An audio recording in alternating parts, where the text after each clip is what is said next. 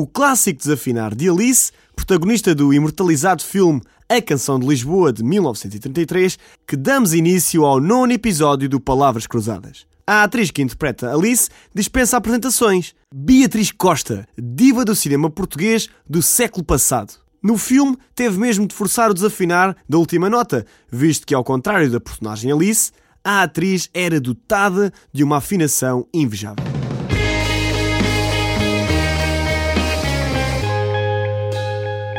É a segunda vez que foco este filme no Palavras Cruzadas. Lembram-se de quando introduzia Rábula de Vasco no Jardim Zoológico? Palermo, chapéus há muitos. Sim, foi no episódio número 4, dedicado à palavra chapéu. Desta vez, a intenção é introduzir a palavra agulha, a anfitriã do nono capítulo deste compêndio. Por isso, a escolha da música.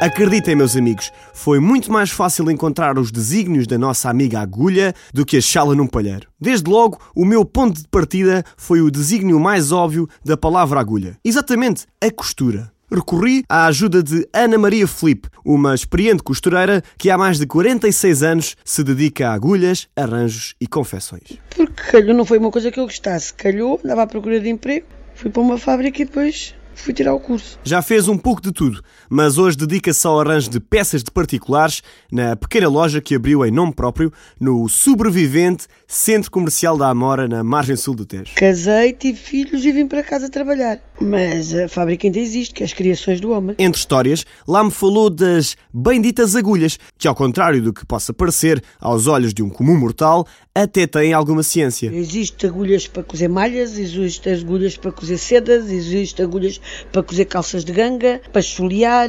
Há as agulhas que são industriais, há as agulhas que são caseiras. Por exemplo, eu só trabalho com agulhas industriais. As pequenas, finas e pontiagudas peças de aço são o ganha-pão de Ana Maria, mas não vivem sozinhas. A máquina de costura também tem exigências. Ou mais fino, ou menos fino, ou canhão mais grosso ou menos grosso. Se for para a máquina de cose e corte, são as agulhas mais pequeninas. Se for para uma máquina de fazer bainhas, são umas, umas agulhas curvadas.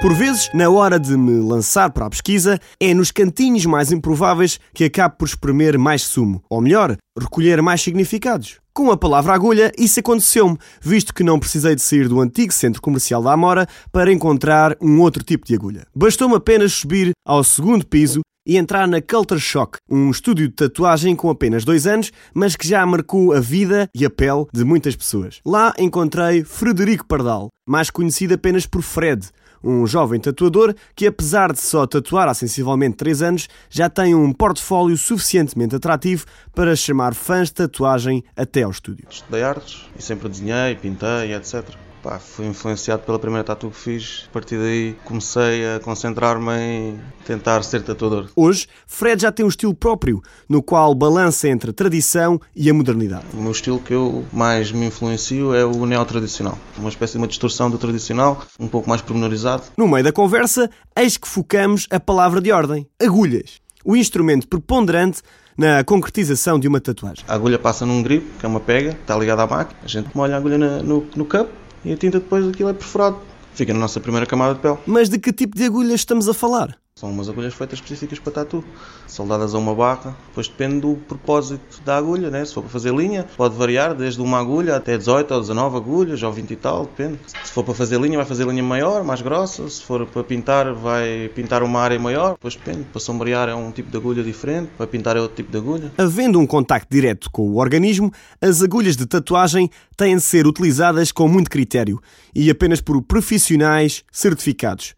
Antes eram esterilizadas. Atualmente existe um procedimento mais prático. Hoje em dia já não é muito comum serem esterilizadas. Antigamente, nos primórdios, sim, era tudo reutilizável. Agora, hoje em dia, uma utilização. Depois, contentor de resíduos. Hoje, as agulhas são mecanizadas por máquinas específicas para tatuar. Mas nos primórdios da tatuagem não era assim. Onde começou e com as tribos começaram era manual, era com paus e Aquilo eram agulhas feitas à mão, muitas delas, há certas tribos, acho que aquilo até era espinhas de peixe. Em alguns pontos do globo ainda há adictos das tatus que utilizam métodos manuais. As maoris, ali das Polinésias, etc. Tens ali o pessoal também oriental, o japonês, que ainda tem aquele método de tatuar tradicional à mão.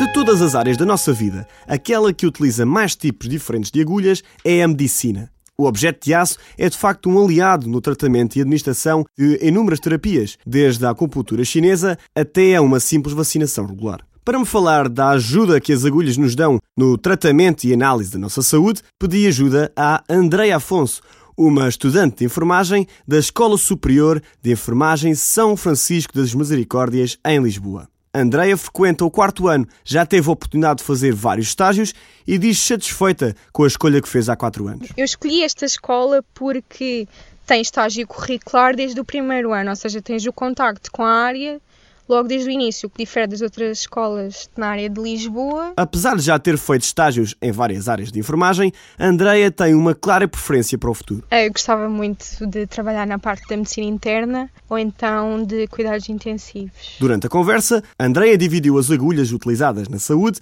em duas famílias. Da primeira família fazem parte as agulhas para a administração de medicamentos ou recolha de amostras. É subcutânea, que atinge o tecido adiposo, intramusculares, que são um bocadinho maiores, com um calibre mais grosso. Por exemplo, a penicilina, estás no glúteo. Ou então as endovenosas, que são um bocadinho mais pequenas e mais grossas, para poder perfurar a veia. A segunda família de agulhas, chamamos-lhe assim, é composta pelas agulhas de sutura, ou seja, as agulhas para cozer os doentes. São um bocadinho diferentes, são curvas, em forma de gancho, para poderem perfurar a pele. São também mais grossas do que as convencionais. Porém, hoje em dia, a linha de seda e a agulha estão a ser substituídas, em alguns casos, por agrafos. A Andrea explicou-me os benefícios deste método. Hoje em dia também se usa agrafos para múltiplas situações, porque também há estudos que comprovam que os agrafos têm menos incidência na infecção pós-operatória.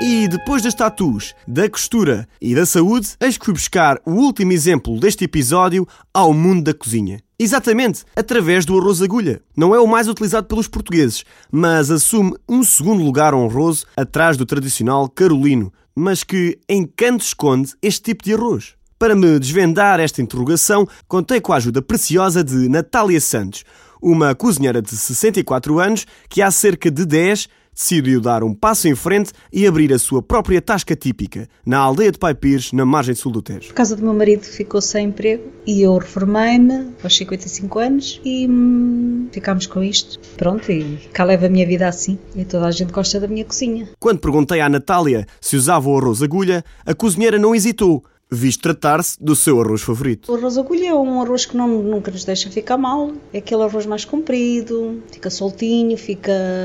Embora eu faça também com o arroz carolino, um arroz solto, mas o arroz carolino é mais para pratos mais malandrinhos, arroz doce.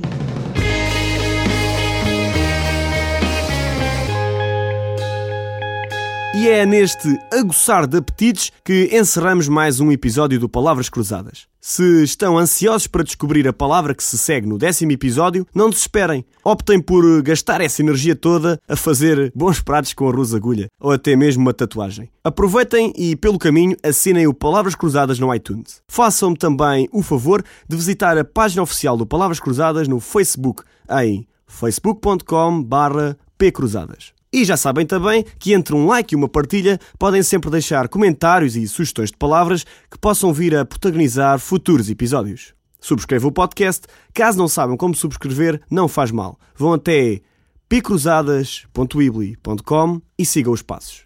Este podcast foi gravado nos estúdios Groovebox.